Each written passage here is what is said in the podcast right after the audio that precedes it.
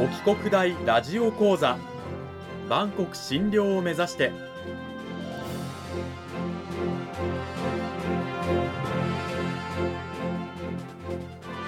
番組タイトルにある万国診療とは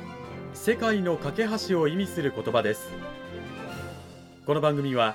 アジアの十字路に位置するここ沖縄にある沖縄国際大学で日々どのような研究や教育が行われているのかを発信していく番組です。案内人はラジオ沖縄アナウンサー小橋川響が務めます。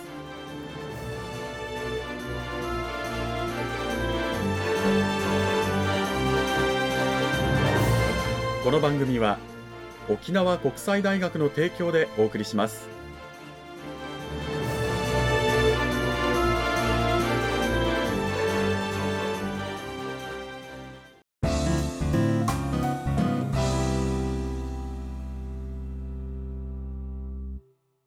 沖国大ラジオ講座今週から2週にわたって沖縄国際大学総合文化学部人間福祉学科の前堂志乃先生を迎えてお送りします。前堂先生今週からよろしくお願いします。よろしくお願いします。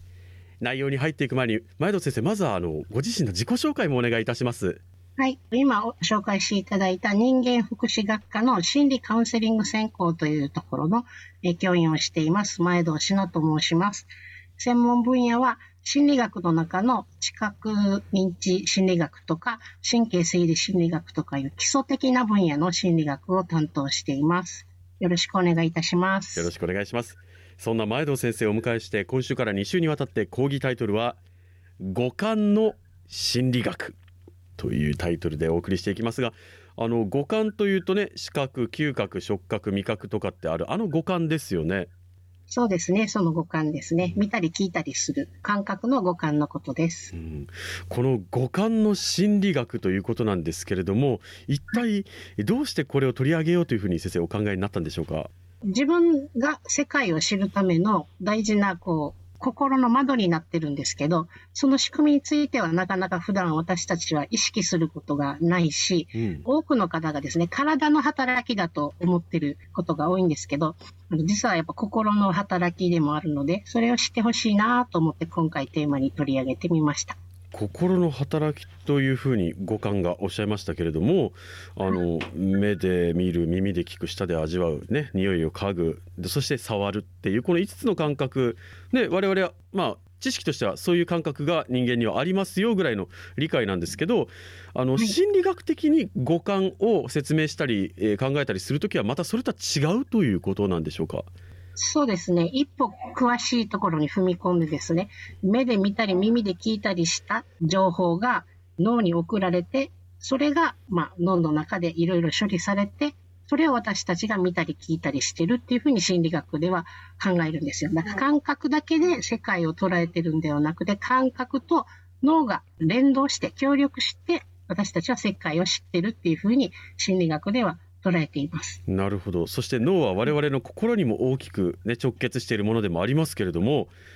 じゃあ一つ一つの五感をちょっと細かく先生に分解していただきたいんですが視覚これは心理学的にはどういうふうに捉えればいいんでしょうか？視覚は、まあ、もちろん目で光を捉えて見るんですけど、その目の奥に網膜っていう組織があって、そこに小さなですね、視細胞っていう見るための細胞、神経細胞があるんですね。で、そこで神経細胞の興奮が脳に伝わって、で、その脳の頭の後ろの方にある部分が情報を処理することによって見ることができるというふうになっています。で、脳の中では一旦この入ってきた光の情報を脳の中でもう一回映像として再現して、それを私たちは見てるというふうに心理学では理解しています。あじゃあ目の前にある世界を私たちがそのまま目で見て感じ取っているわけではなくて目の奥の組織で感じ取った情報を脳が処理してこういうふうに見えてますよっていう映像を作り出してるわけですか？そうですそうです。はあじゃあ我々が今見ているものは現実にそこにあるものではなくて脳がそういうふうに映し出してると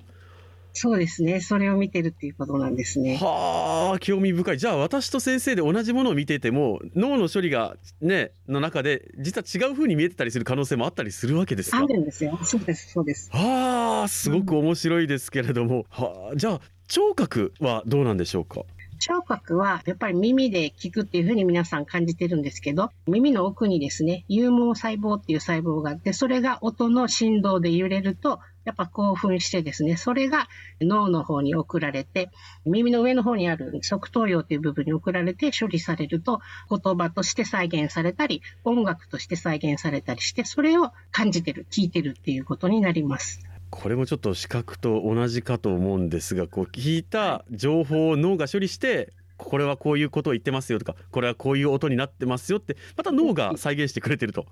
はいそうです。で脳が再現するので実はあの空耳が起きたり英語なのに日本語に聞こえたりとかですね、はいはい、あるいは日本人は虫の声って言ったりするんですけど、虫の鳴き声を音としていい音だなって聞きますけど、外国の方はあれを雑音だっていうふうに感じたりして、同じ音なのに、やっぱりその人の文化とか経験とか記憶とかですね、そういう情報も脳の中で加味されて違った音に聞こえるっていうことが起きるっていうことですね。面白いですね。いや脳の処理の仕方によってこうも感じ方が違うというお話でしたがじゃあ、はい、味覚食べるの大好きって方多いと思いますけど味覚はどうなんでしょうか？味覚はですね舌の上に食べたものが飲んだものの化学物質がつくことによってやっぱり舌の神経細胞が興奮してそれが脳に送られて味が再現されて味が感じられるっていう仕組みになってるんですよ。で、やっぱりこれも一人一人同じようなものを食べてるんですけれど、脳で再現されて感じる味っていうのは、すごく甘く感じる人もいれば、そんなに甘く感じない人もいるし、味わいもそれぞれ変わってきたりするんですね。へえ、これもやっぱり脳が味を再現しているということそうです、そうです。そしてこの味の記憶っていうのはすごく強く残るものなので、何か味をすると、それが自分の記憶を引き出してきて、あ、小さい時に食べたこの味だとかですね、そんな風にして、いろんなことを思い出しやすくなるというところもあります。それもやっぱり、本当の実際にある味っていうよりは、その人の中の記憶の中の味なので、うん、やっぱ美味しさが格別だったりするんですよ。あ、お袋の味は特別だったりするみたいな、そんな感じですか？はい。へえ、これも面白いですね。このその人にとって特別な味があったりして、同じ味なのにその人にとっては特別大事なものとか、うん、その人にとっては別にっていうのがあったりするという話なんですけど、はいはい、そうですね。じゃあ嗅覚はどうでしょうか？はい。嗅覚はこの鼻にこのやっぱり化学物質がついてですね、鼻の奥の方にある球細胞という神経細胞が興奮して、それが脳の奥の方にあるえ古い脳と言われている救急っていう部分に情報が送られるんですね。うん、そうすると、やっぱりこの匂いの分析がされて、そしてこういう今甘い香りだよとか柑橘系の香りだよっていうふうに脳の中で再現されたものをやっぱり匂いとして感じてるっていうふうになっています。へこれもやっぱり脳が匂いを再現しているということなんですね。そうなんですね。はい。で、匂いもやっぱり記憶と強く結びつく、えー、感覚情報なので、あ、この香り、あの人のシャンプーの香りだとかですね、この香り昔嗅いだことがあるなとかっていうふうに、記憶と一緒に匂いが思い出されて、すごくありありと感じるっていうのが、皆さんそれぞれあるあるなんじゃないかなと思うんですけど。うんあの年を取ってもこう何十年も前に嗅いだ記憶と密接に結びつくような印象的な香りを嗅ぐことで、その時の記憶をわっと思い出したりするっていうのは、やっぱりそういうことなんですね。はい。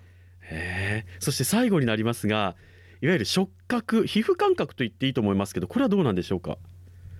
皮膚感覚は手とか足とかですね、顔とかと全身に、やっぱりこの触れてる感じを感じるセンサー、神経細胞がたくさん分布してるんですね。で、特によく動かす手とか顔とか足のひらには、それが密集していて、その部分で触ったり触れたりしたものの情報が脳に送られて、脳で情報処理されることで、体の感覚、皮膚感覚、触覚っていうのが再現されて、それをまた脳内で感じてるっていうのが触覚、皮膚感覚になります。で、はいはい、よく動かす部分がですね、あの、たくさんそのセンサーがついてるので、脳の中ではこの手とか顔とか唇とか足のひらに処理する部分がすごく大きくて、脳内にはこうホモンクルスっていうちょっと顔と手と足がでっかくて体はちょっと小さくなって情報が少ない、そういうような小人がいるっていうふうにこうモデルでね紹介されたりするようなそういう、えーと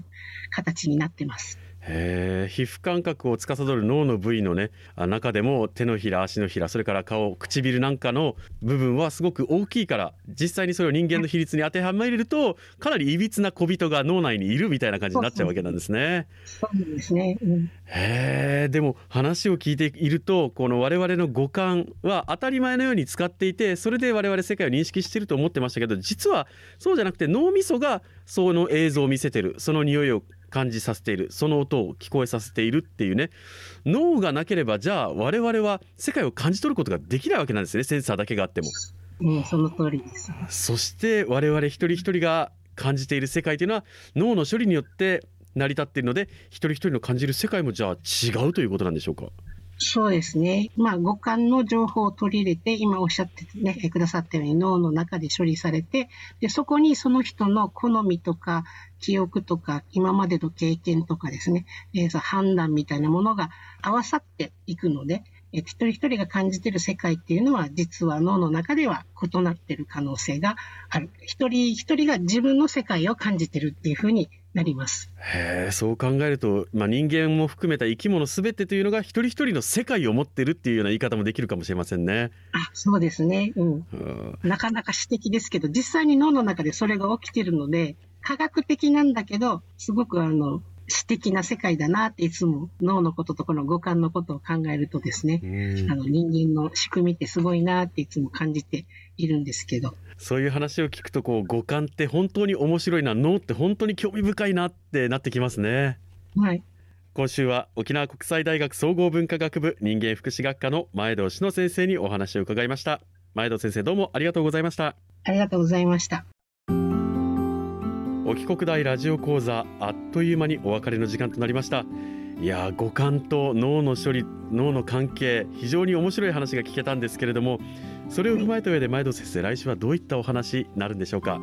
今週は五感の特徴についてお話ししたんですけど来週は五感あるのに私たちそれうまく使ってますか？もしかしたらバランス崩れてませんか？っていう話とそのバランスをこう取り戻すにはどうしたらいいのかな？何ができるのかな？っていうようなことをお話してきたらいいなと思います。五感をうまく使っているかって言われるとどういうことだろうってね思う方もいらっしゃるかもしれませんがそのあたりの詳しい話はぜひ来週のこの番組でお聞きいただければと思います。前田先生来週もよろしくお願いします。はいよろしくお願いします。